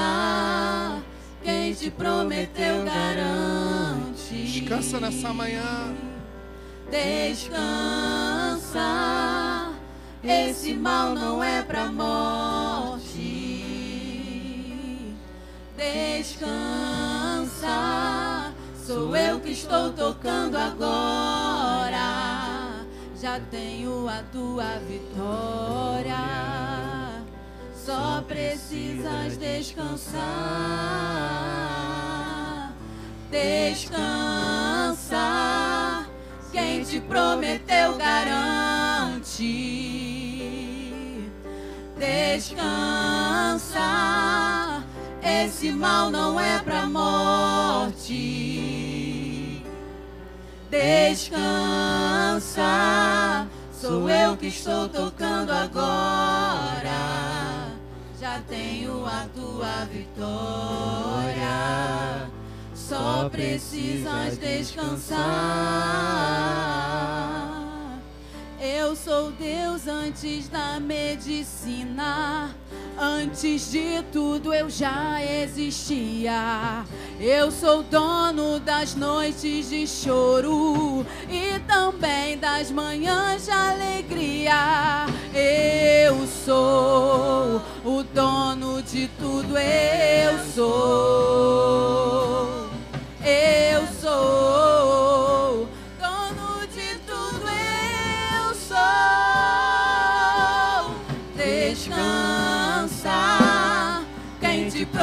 Prometeu garante. Descansa, esse mal não é pra morte. Descansa, sou eu que estou tocando agora. Já tenho a tua vitória. Só precisas descansar. Coloca a mão no seu coração. Pai amado, em nome de Jesus. Senhor, nesse momento nós, como igreja, clamamos a Ti. Em primeiro lugar, Deus, te adoramos. Declaramos a Tua grandiosidade. Declaramos que Tu és santo, santo, santo, poderoso. Mas, Senhor, nesse momento agora, como igreja, nós clamamos a Ti. Te pedindo a Tua intervenção. Sobre esse momento de, de, de aflição na vida do meu irmão, na vida da minha irmã. Pai, como louvamos agora, toca, Deus. Vai tocando agora. Vai tocando agora na mente daqueles que estão aflitos. Vai tocando agora naquele coração que está desesperado. Vai tocando agora, Pai, em toda enfermidade. Todo nódulo, toda notícia ruim, todo diagnóstico médico, Pai, em nome de Jesus, aqueles que estão com Covid, aqueles que estão com outras enfermidades, Pai, em nome de Jesus. Nós declaramos: Tu és o Jeová Rafa, o Deus que cura. Então toca, então cura, então manifesta a tua glória. Pai, em nome de Jesus, sobre aquele que está desempregado, sobre aquele que está preocupado com o sustento da sua família. Em primeiro lugar, vem com a paz, vem com descanso. Em segundo lugar, clamamos, Pai, como igreja, abre as portas do céu, abençoa. Abre uma porta inimaginável para a vida do seu filho e da sua filha sobre aquele que tem buscado concurso público, estudado para vestibular, aquele que tem buscado cursos. Senhor, em nome de Jesus, direciona, abre a porta, toca na vida do teu filho, da tua filha. Senhor, sobre as crises familiares, Pai, em nome de Jesus, toca. Toca sobre cada família aqui representada nessa manhã, Pai. Que no lugar do conflito, que no lugar da dor, que no lugar das brigas, venha a tua paz, venha o teu refrigério, venha o teu renovo. Restaura relacionamentos familiares nessa manhã, meu Deus. Pai, sobre a aflição que cada um temos passado, Deus. Em primeiro lugar, nós clamamos, revela a origem, revela a razão. Declaramos, Pai, em primeiro lugar, queremos entender o porquê em Ti, para que possamos agir em Ti. Deus, revela a aflição do Teu filho e da Tua filha. Vai tirando agora todo fantasma criado. Vai tirando agora toda visão equivocada. Vai tirando agora, Deus, todo problema criado onde não existe problema. Deus vem agora sobre cada arma forjada pelo inferno para atingir a nossa vida.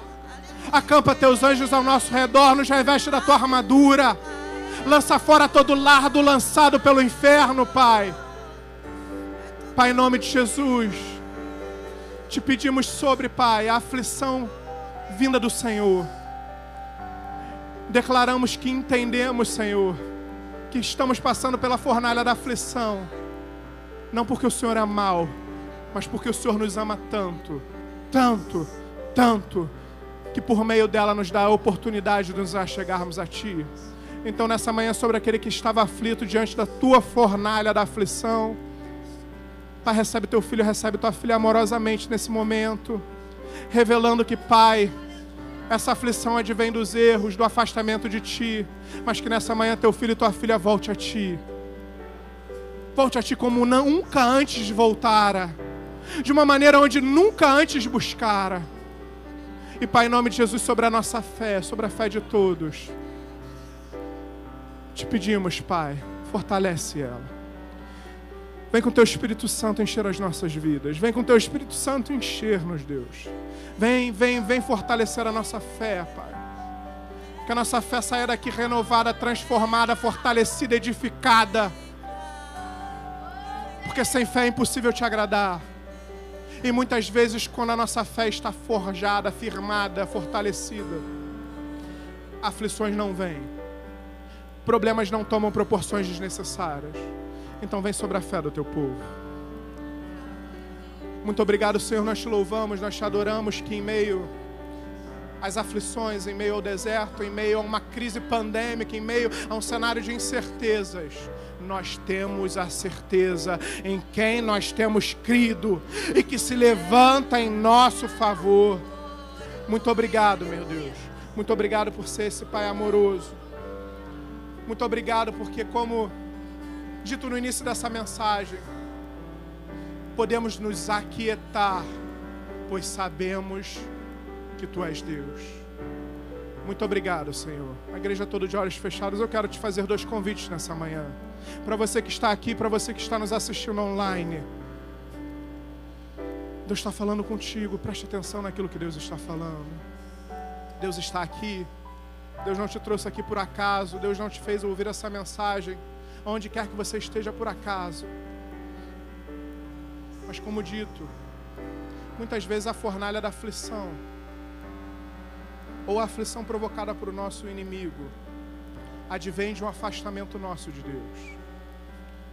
Muitas vezes consequências que sobrevêm da nossa vida ocorrem porque nós nos afastamos de Deus.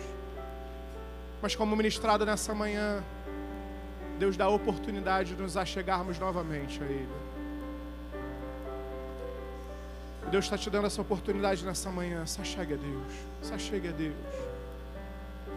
E existe uma, uma fórmula, existe um, um caminho perfeito, existe um, um método que a palavra de Deus nos fala. A palavra vai nos dizer que se com a nossa boca confessarmos Jesus como Senhor e crermos que Ele ressuscitou dentre os mortos, ou seja, se crermos que Ele é Deus, se crermos que Ele morreu por nós naquela cruz, para nos libertar do cativeiro das trevas, para nos redimir com o Pai se crermos, seremos salvos. O restaurar do nosso relacionamento com Deus vem de dois, vem de três grandes pilares. O primeiro é conhecer a Deus como nosso único e suficiente Salvador. O segundo é crer. O terceiro é se arrepender.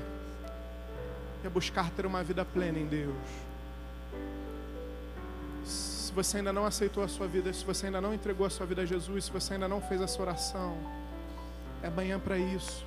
Mas se você já fez essa oração outrora, mas entende que as adversidades da vida, o momento adverso, as crises, os problemas, as suas decepções, até dentro da igreja, te afastaram de Deus. Deus guardou esse momento para o reencontro, para a reaproximação. Se você deseja entregar a sua vida a Jesus, ou restabelecer a sua aliança com Deus, se reaproximar de Deus nesse momento, Levanta a sua mão direita bem. Eu quero orar pela sua vida daqui mesmo. Glória a Deus. Levanta a sua mão direita. Deus está te, te propiciando esse momento. Deus te trouxe aqui para você voltar aos caminhos dele. Para restabelecer aquela aliança tão linda que ele fez outrora, mas que houve o um afastamento. E você que nos assiste online, mande uma mensagem para nós. Fale, olha, eu aceitei Jesus, ouvindo essa mensagem. E eu quero ser acompanhado, eu quero estar junto. Se você não pode estar aqui na igreja, mande uma mensagem para nós que nós iremos falar com você, nós iremos até você. Que a palavra de Deus nos ensina que não só devemos nos achegar a Deus, mas devemos permanecer nele. Se você deseja entregar a sua vida a Jesus nessa manhã, se você deseja voltar aos caminhos do Senhor, levanta a sua mão direita bem alta. Eu vou fazer uma oração pela sua vida. Pai amado, em nome de Jesus sobre a vida que levanta a sua mão, sobre a vida que declara o teu senhorio nessa manhã. Pai, em nome de Jesus, toca, fortalece, recebe, Deus, teu filho, tua filha, com teu amor inigualável, com teu afago, com teu refrigério. Pai, fortalece, recebe teu filho e tua filha nessa manhã. E sobre todos nós, Pai, nós reiteramos nosso pedido do Teu Espírito Santo sobre nós. Nos enche, nos fortalece.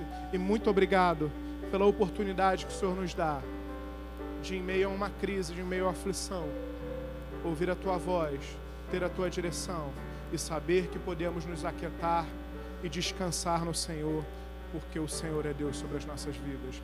Muito obrigado, Paizinho. Nós te louvamos, nós te adoramos em o nome de Jesus. E se você crê nisso, dê um amém, um glória a Deus, uma salva de palmas para o Senhor. Amém.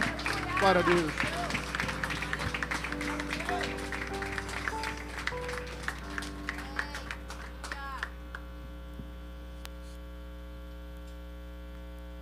Você pode aplaudir mais forte ao Senhor Jesus.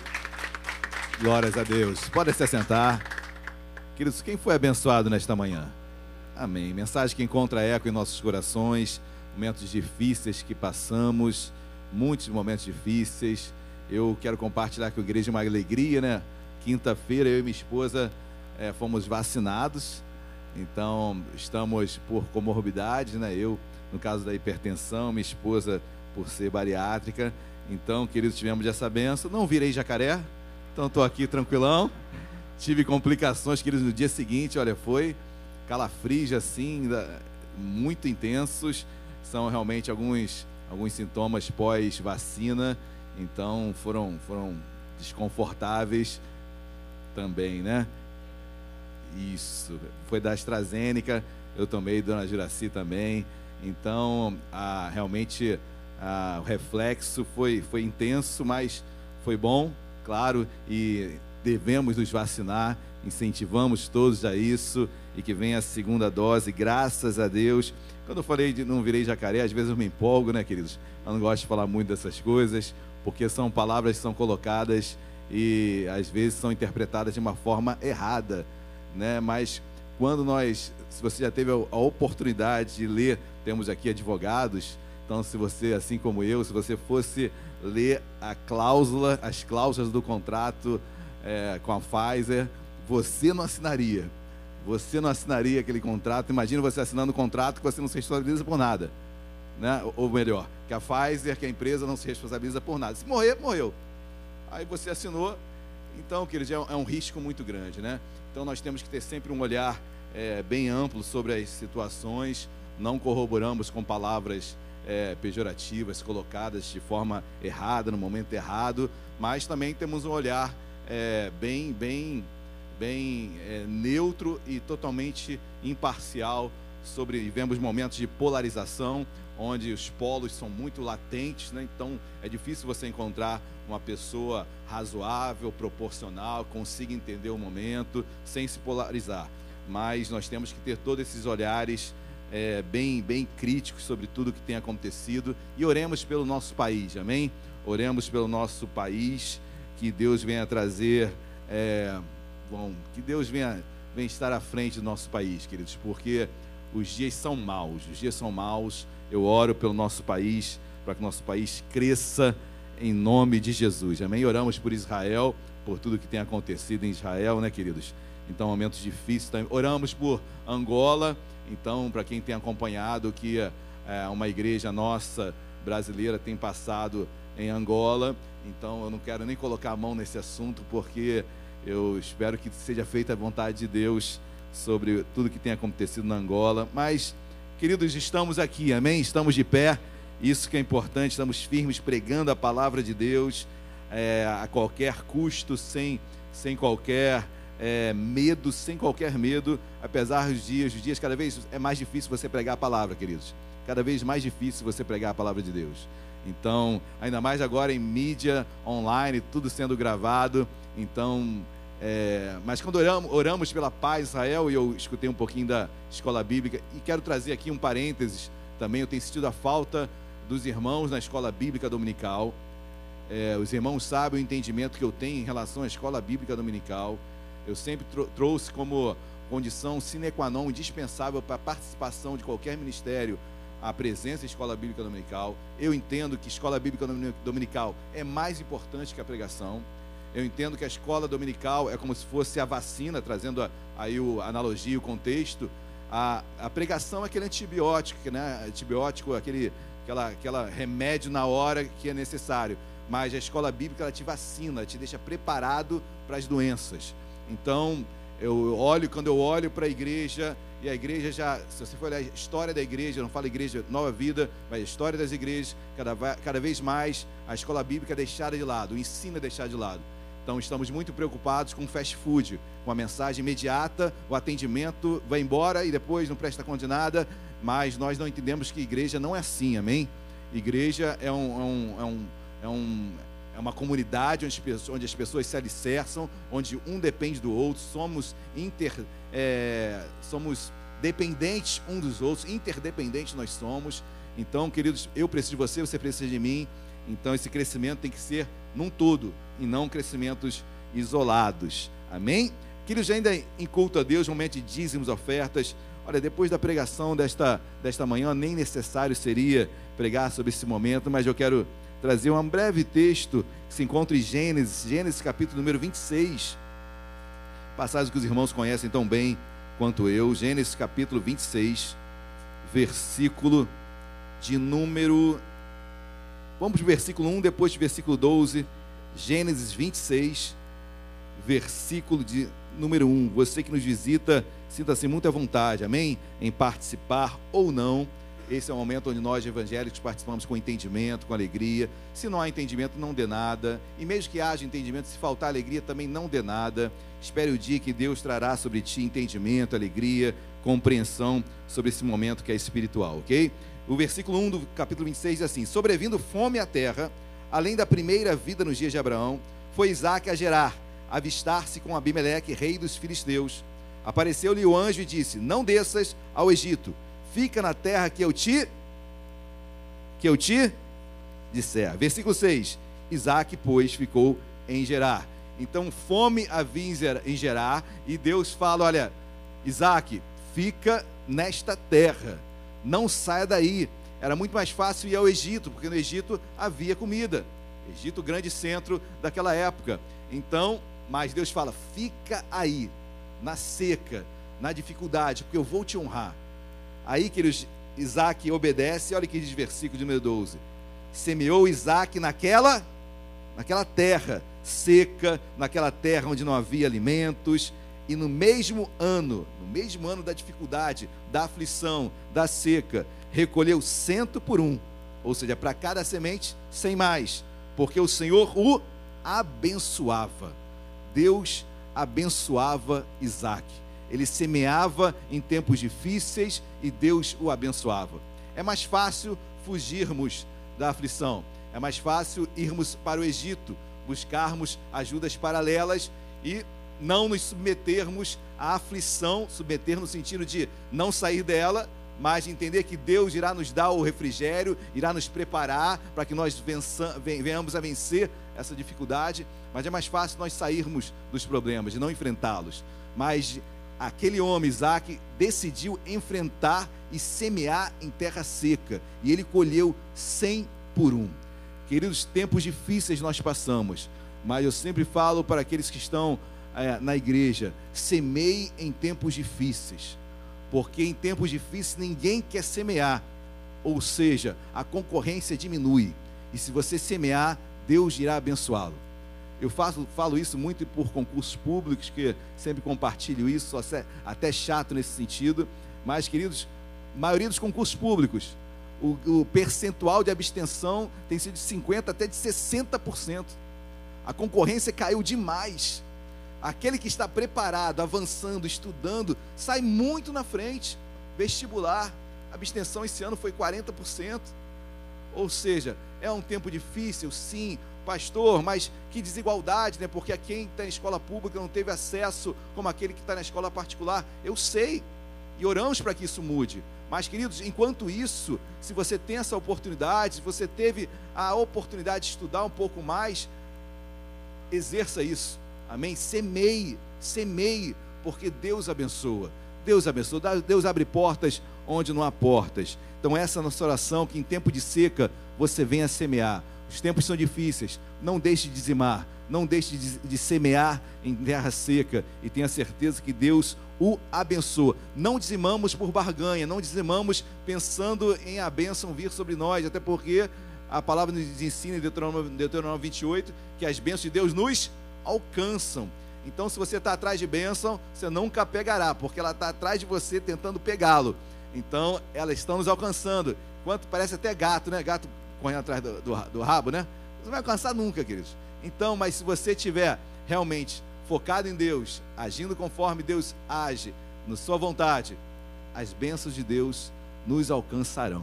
Amém, queridos? Glória a Deus. Aí na sua poltrona tem um envelope de dízimo e de oferta, ou se você quiser ir por mais comodidade, segurança, nós temos uma máquina de débito ali com a nossa diaconisa Ana, fique à vontade. Mas vamos orar? Vamos colocar de pé primeiro, com seu envelope vazio ainda, vamos orar, vamos agradecer a Deus. Deus amado, em nome de Jesus, nós o louvamos o bendizemos, meu Pai, obrigado porque tudo que temos, tudo que somos vem de Ti, e tudo que há em nós bendiz o Teu santo nome. Deus, obrigado porque não é a devolução de 10%, porque na verdade tudo vem de Ti. Obrigado porque os 100% são Teus, Senhor. Obrigado porque participarmos desse momento é graça, é favor. Somos partícipes num momento tão, tão gracioso, tão louvável. Obrigado, meu Pai, por fazermos parte desse momento porque nesse momento o abençoado somos nós, nós é que somos abençoados. Deus, obrigado, abençoa cada família aqui representada, cada dispensa, cada salário, Deus, cada emprego, abre portas para o desempregado, abre vagas, meu Pai, para concursos, Deus, vestibular, Deus faz o um milagre, haja diferença entre quem te serve e quem não te serve nesta terra, em nome de Jesus. Abençoa da mesma forma, Deus, esta igreja, com os seus sonhos, seus planos, seus projetos, que tudo seja para a glória de Ti, Senhor. Em nome de Jesus. Amém e amém. Podem se assentar, separe com calma o seu dízimo, sua oferta. Logo em seguida eu estarei aqui à frente recolhendo e os diáconos passarão com a cesta.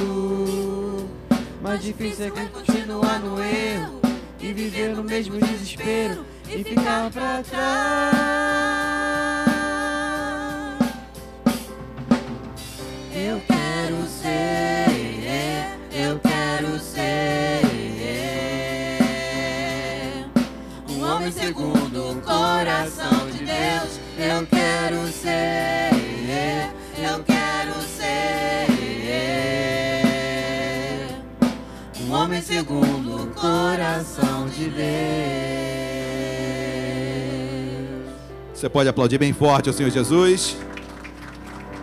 Quero dar alguns avisos rapidamente, estamos quase encerrando o culto desta manhã. Amém, queridos? Bom, hoje à noite às 19 horas, não percam, tragam convidados, venham estar conosco.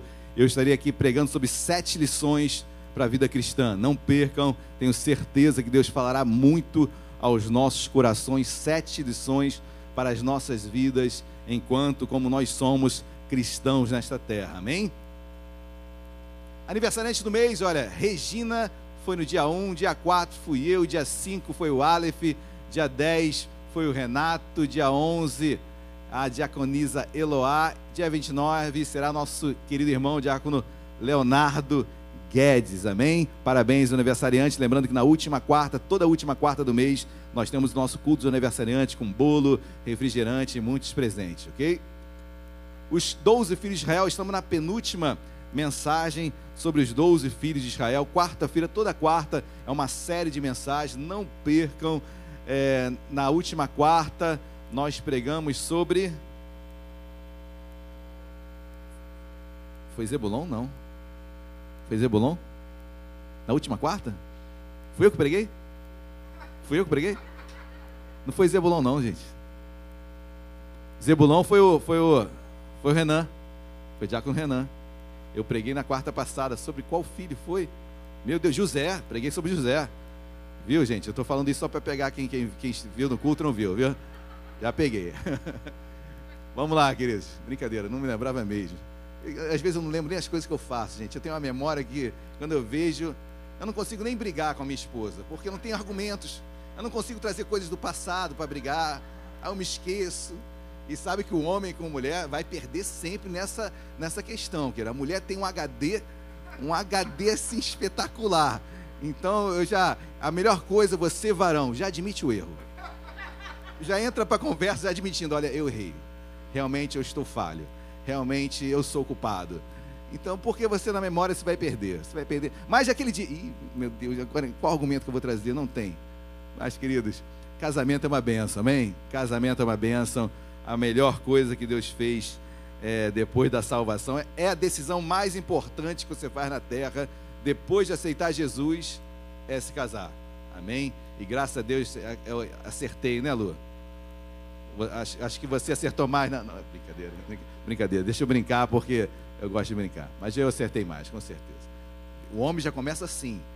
Eu acertei mais, entendo sempre assim, tá? Porque Seja feliz no seu casamento. Gente, deixa eu. Vamos lá. Culto e cura e libertação. É sexta-feira agora? Então, na outra sexta, vamos pular esse aviso. É toda última sexta. Paz, pão, ação e salvação também na última sexta. Mas nós temos um aviso importante, queridos. Nós teremos nosso sopão, né? Então, não é sopão? É o quê? Vem cá, Amanda, por favor. Vem cá, Amanda, vem cá. Amanda gosta de falar pra caramba.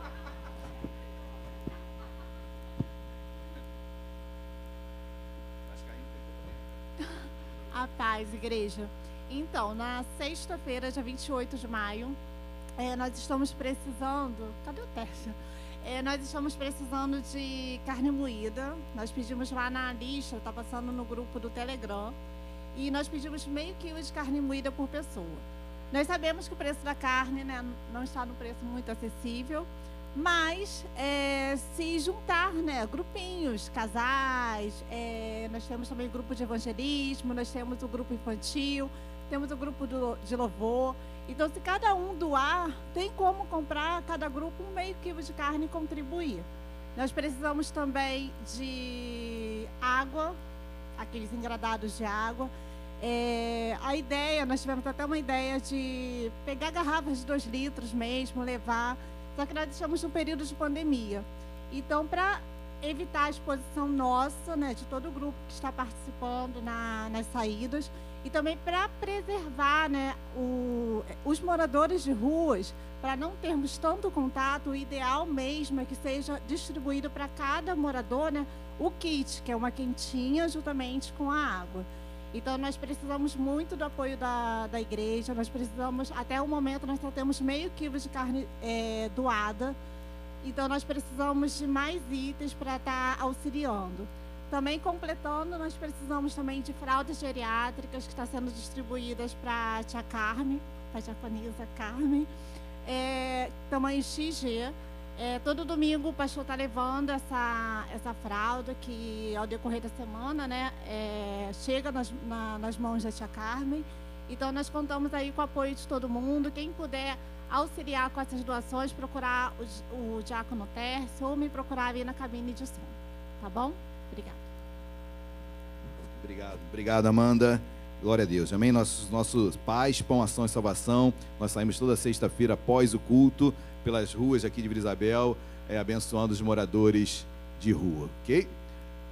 Ministério, Ministério Desintoxicação, nós iremos retomar o Ministério de Desintoxicação. Vocês entenderam aí, ali o trocadilho, né? Então, é uma maneira de Deus desintoxicar esta pessoa na palavra e trabalharemos, trabalharemos em todo tipo de, de intoxicação. não apenas a, a, a do, da droga ilícita ou da droga lista, mas também no sentido da alma, da depressão, da ansiedade. Então, o líder desse ministério, meu querido Pablo, então ele estará capitaneando essa, esse ministério que começará em breve. Dentro da equipe tem a diaconisa Daniele e a diaconisa Elane estarão auxiliando o Pablo. São reuniões muito semelhantes no sentido da estrutura aos, aos aqueles grupos de dependentes, grupos familiares, grupos de, de conversa. Amém? Nós temos o entendimento que a maior ferramenta de cura é ouvir. Então as pessoas precisam ser ouvidas. Então o mundo não, não as ouve, ou quando as ouve, eu sempre não, não vou me esquecer de, um, de uma analogia que o meu antigo pastor fazia. Por que os barzinhos estão lotados? Com as pessoas enchendo a cara.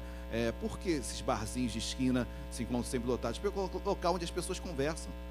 Lá ele enche a cara, ele bate papo com uma pessoa, fala tudo está errado, briga, fala, mas ele quer botar para fora. Então, claro que existe outro N fatores eh, que corroboram isso, mas a, lato senso é isso, é, é um momento onde a pessoa chega ali e conversa. Então, claro que é um exemplo muito esdrúxulo, mas para entender o que é importante, a conversa. Então, nós queremos abrir esse canal de conversa, que as pessoas possam se sentir é, livres para abrirem seus corações, suas necessidades, serem ouvidas, serem tratadas também, tanto alma, corpo e espírito, e se necessário for, com ajuda também é, profissional, ok? Amém, igreja. Estamos no mês de maio, 60 anos da nossa igreja. Comemoramos domingo passado 60 anos da denominação, melhor dizendo, Nova Vida. Nova Vida. Nossa igreja tem 13, vão fazer 14 anos em setembro. Se você quiser adquirir o livro da história da Nova Vida, está ali na livraria por apenas 40 reais. Ou a Bíblia comemorativa dos 60 anos também está ali na, na, na livraria por apenas 80 reais. É a Bíblia comemorativa dos nossos 60 anos. Amém, queridos? Vamos colocar de pé? Vamos orar, vamos agradecer a Deus por esse dia, por esta manhã maravilhosa. Lembrando, lembrando que hoje às 19 horas nós estaremos aqui louvando e engrandecendo a Deus. Amém, queridos. Feche seus olhos, curve a sua cabeça. Vamos, vamos orar em nome de Jesus. Deus amado, em nome de Jesus, nós queremos te agradecer, meu Pai, te louvar por esta manhã maravilhosa na tua presença. Deus, obrigado porque sem ti nada podemos fazer. Quantas aflições nós passamos, mas muitas, muitas são as aflições do justo. Mas certamente, Senhor, as livra, os, os livra de todas, em nome de Jesus. Deus abençoa o teu povo que se deslocará de volta agora para sua casa, leve em segurança, em paz, nos dê um dia abençoado, um início de semana abençoado, Deus, de vitórias, de conquistas, de livramentos. Ser conosco, meu Pai, abençoa o teu povo, abençoa a tua igreja. Deus, obrigado, e que o amor de Deus Pai, a graça e a paz do nosso Senhor e Salvador Jesus Cristo, e as doces consolações do Espírito Santo de Deus sejam sobre as nossas vidas hoje e para todo sempre. Toda a igreja diga amém e amém. Dê uma linda salva de palmas a Jesus. Que Deus abençoe a sua vida ricamente e poderosamente. Amém? Glória a Deus.